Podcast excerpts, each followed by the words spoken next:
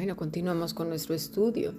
Uno de los serios problemas que tenemos es que todo aquel que no se ajusta al camino de la oveja torpe siempre será atacado, muy atacado.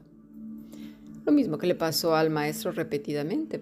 En Juan 8:42, Jesús entonces le dijo, si vuestro Padre fuese Dios, ciertamente me amaríais, porque yo de Dios he salido y he venido, pues no he venido de mí mismo, sino del que me envió.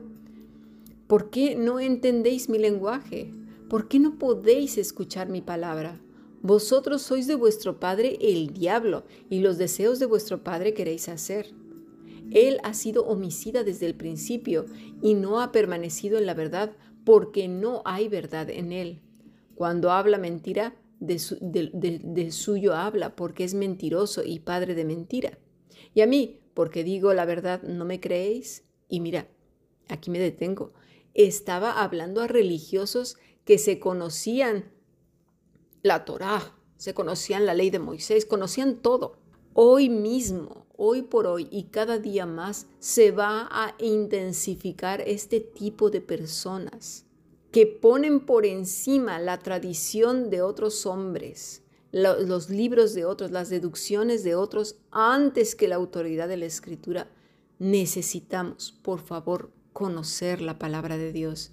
Si no, cualquiera podrá ser presa de esta bola de serpientes, que a su vez ellos son presas de esa bola de serpientes. ¿Por qué? Porque han salido pues de la bolsa de quién? Pues del enemigo, ¿no? Del demonio, como dice el Señor Jesucristo, vuestro padre el diablo y esas cosas las sabéis hacer. Por lo regular atacan muchísimo, desprestigian, son mordaces, altivos y orgullosos, malvados, no les importa mentir, torcer la verdad. Bueno, es gente realmente malvada. No necesitamos más que ver cuál es la actitud de Cristo y cuál es la actitud de los adversarios. Si tenemos ese criterio, si estamos apegados al Maestro, será más fácil. Dice Jesús en el verso 17, volviendo otra vez a Lucas 24. ¿Por qué estáis tristes?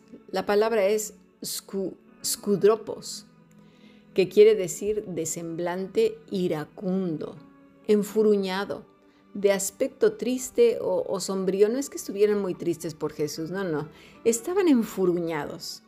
Me recuerda tanto al rostro de Caín cuando su rostro se demudó porque, encima de que estaba con una actitud descuidada y resentida en contra de Dios, se pone como ofendido. Dice la escritura que se le demudó el rostro. Y tal como estos dos de Emaús, ¿sí? Pero es Dios el que se acerca. Mira, no sé si ahora estés sufriendo contiendas en el corazón, si este partido, porque hay luchas entre lo que tus fariseos o fariseos, escribas, saduceos, elotes o esenios que tienes por ahí rondando, te han dicho, y con lo que la escritura dice. Pero mira, te pido y me digo a mí misma que atendamos a Jesús. Miremos su vida, cómo respondió a todo, cómo vivió el día a día. Todo maestro que enseña que una persona es superior a otra con la escritura en la mano, hierra. Y, que enseña un evangelio diferente. Eso es enseñar un evangelio diferente. Toda persona que impone ritos como verdades espirituales, que pone carga y más cargas y culpas y más culpas, hierra y es ciego, guía de ciegos. Apártate de ahí. No, no necesitas tener contiendas en tu corazón dudas, vete, no lo dudes, sacude tus pies y vete. El Señor te apoya, te respalda, porque a quien estás siguiendo es a Él. Y si acaso tú eres de los que está enseñando esas cosas, arrepiéntete pronto. Arrepiéntete pronto y vuelve a la cruz una y otra vez. Sumérgete en la escritura. Sumérgete en el Señor. Aférrate a Él.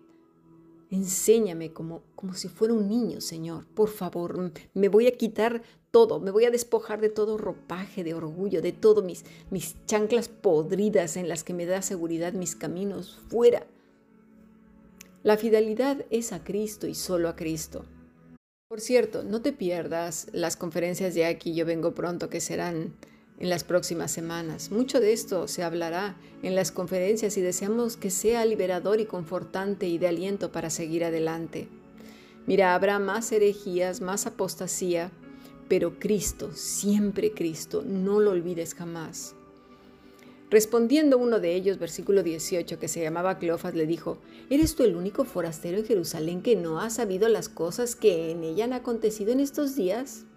Y aquí los sabiondos que intimidan a otros. Los ignorantes que encima de no tener una relación profunda con Cristo, ¿verdad?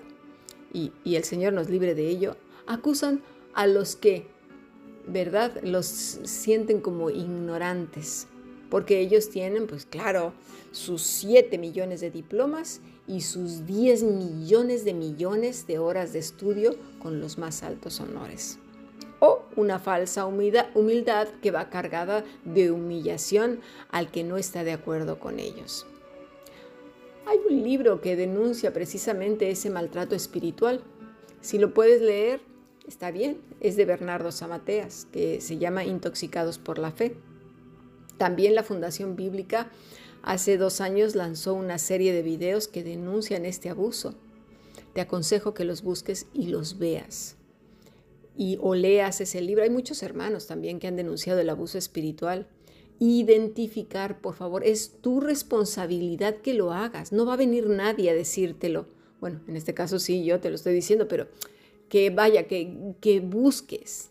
Si tú Tú tienes que buscar y saber si estás en un lugar correcto o estás haciendo lo correcto. Quizás tú seas el que esté eh, aporreando a otros.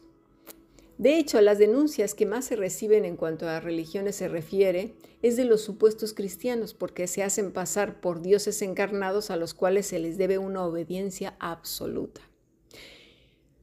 Bueno, y nuestro maestro con toda paciencia les pregunta, ¿qué cosas? la misma pregunta que te hace a ti y a mí hoy. ¿Qué cosas? ¿En qué te apoyas? Vamos a ver lo que dice el Señor en Deuteronomio 5:31. Y tú te quedas aquí conmigo, le dice a Moisés, y te diré todos los mandamientos y estatutos y decretos que les enseñarás a fin de que los pongan ahora por obra en la tierra que yo les doy por posesión. Mirad pues que hagáis como Jehová vuestro Dios os ha mandado, no os apartéis a derecha ni a siniestra. Andad en todo el camino que Jehová vuestro Dios os ha mandado para que viváis y os vaya bien y tengáis largos días en la tierra que habéis de poseer. Dice, y tú quédate conmigo. Pero no, nosotros somos ovejas necias y torpes, siguiendo a hombres que son famosos, que son payasos, que gritan en el púlpito para impresionar y para llamar la atención, que se mueven de un lado y para otro para romper el aburrimiento, que usan estrategias de marketing, que dicen lo que la gente quiere escuchar, ¿sí? Que es consuelo, consuelo y consuelo y más consuelo. Cuando el mensaje es el mismo que de Noé, el de Jonás, el de Juan y obviamente el de nuestro Señor Jesucristo. Arrepentíos, arrepentíos, porque el reino de los cielos se ha acercado a vosotros. El Señor dice que no nos apartemos ni a la derecha ni a la izquierda. ¿Qué quiere decir esto? ¿No te lo has preguntado antes? Bueno, vamos a ver. Izquierda. Esta palabra es izquierda, por, supuesto, pero también denota oscuridad. La palabra es emol, oscuro, como envuelto, que tiene una raíz que es simla, que es manto, ropa, vestido. ¿Te suena la religiosidad y justicia personal a esos delantales de hoja de parra que luego nos hacemos con la religiosidad y el rito? Mm, qué cosas, ¿no? Y derecha, yamín, que quiere decir obviamente derecha, pero también brazo, fuerza, es decir, en nuestra propia prudencia, en nuestras propias fuerzas, en nuestra propia inteligencia, nuestros logros y todas esas cosas de las cuales sabemos un montón, ¿verdad? Por eso traemos tanto golpe en la vida por necios. Dice el Señor que andemos por el camino que Él nos ha mandado. ¿Y quién es ese camino? Pues el camino es Cristo. y andan por ahí locuaces diciendo que Cristo es su camino cuando ni por asomo se parecen a Él, ni viven apegados, porque el fruto que producen está podrido, porque proviene de la propia cizaña, porque ellos mismos pues son la cizaña. Desde Lucas 24, el verso 17 al 24, estos dos, mira, le dan una lección de teología al Señor que bueno, bueno, quisieron impresionarle con todo lo que sabían. Pero sus corazones estaban fríos y lejos del Señor no creían en Él, al punto, pues obviamente, que no le reconocieron. Nota lo que dice nuestro Señor.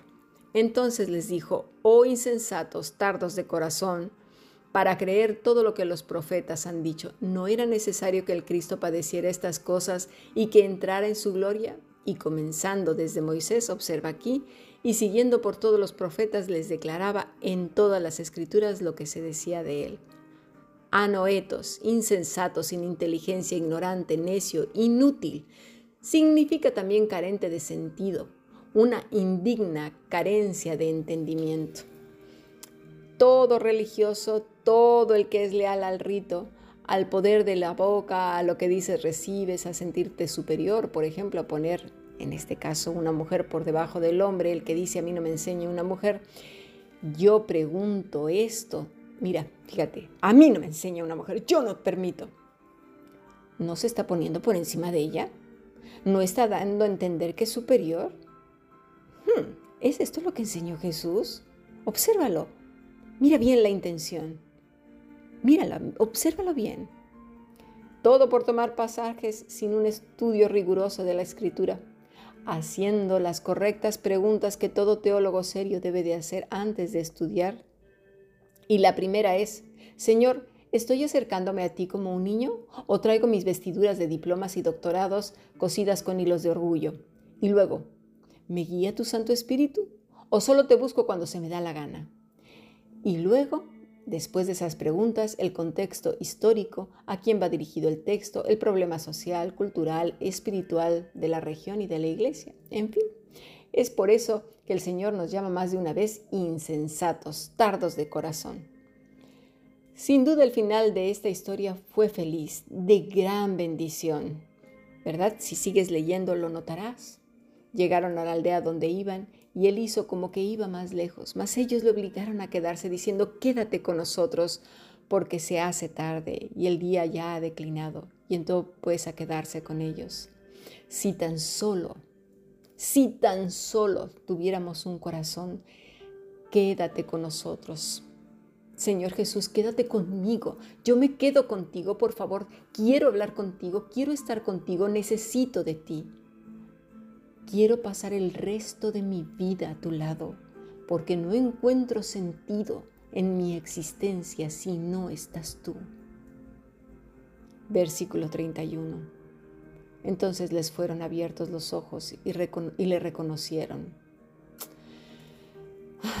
Quiera Dios que nuestros ojos sean abiertos, que seamos como niños que nuestro entendimiento, sea liberado de toda religiosidad, prejuicio, adoración de hombres, autores, seminarios, diplomas y toda basura que no sirve para un pimiento, sino que nuestro corazón arda por el Señor, porque Él entonces nos abrirá los ojos y conoceremos su palabra y su palabra será carne en nuestro corazón en nuestro entendimiento viviremos otra vida completamente diferente, no apoyada en lo que nosotros podamos hacer ni en la izquierda ni en la derecha, sino en Cristo, que es la roca, nuestro fundamento. Y entonces, tal y como ellos, ¿sí? En el versículo 37, entonces ellos contaban las cosas que les habían acontecido en el camino y cómo le habían reconocido al partir el pan. ¿Cuándo vamos a reconocer al Maestro? Cuando nuestros corazones estén verdaderamente desnudos, que no estén a la derecha ni a la izquierda, sino fundamentados en el camino. El Maestro les abrió los ojos desde Génesis. Desde Génesis, cuando dice Moisés, ¿cuáles son los cinco libros de Moisés? Comienza desde el Génesis. Por eso el evangelismo de tres minutos es un fracaso, mis estimados. El Señor se tomó todo ese tiempo, estuvo toda la noche con ellos, toda la tarde, enseñándoles, desde Moisés, de las profetas, todo lo que se decía de Él. Seamos más sencillos y humildes como niños y eso solamente lo puede dar el Señor como resultado de vivir apegados a Él. Sigamos aprendiendo bendiciones.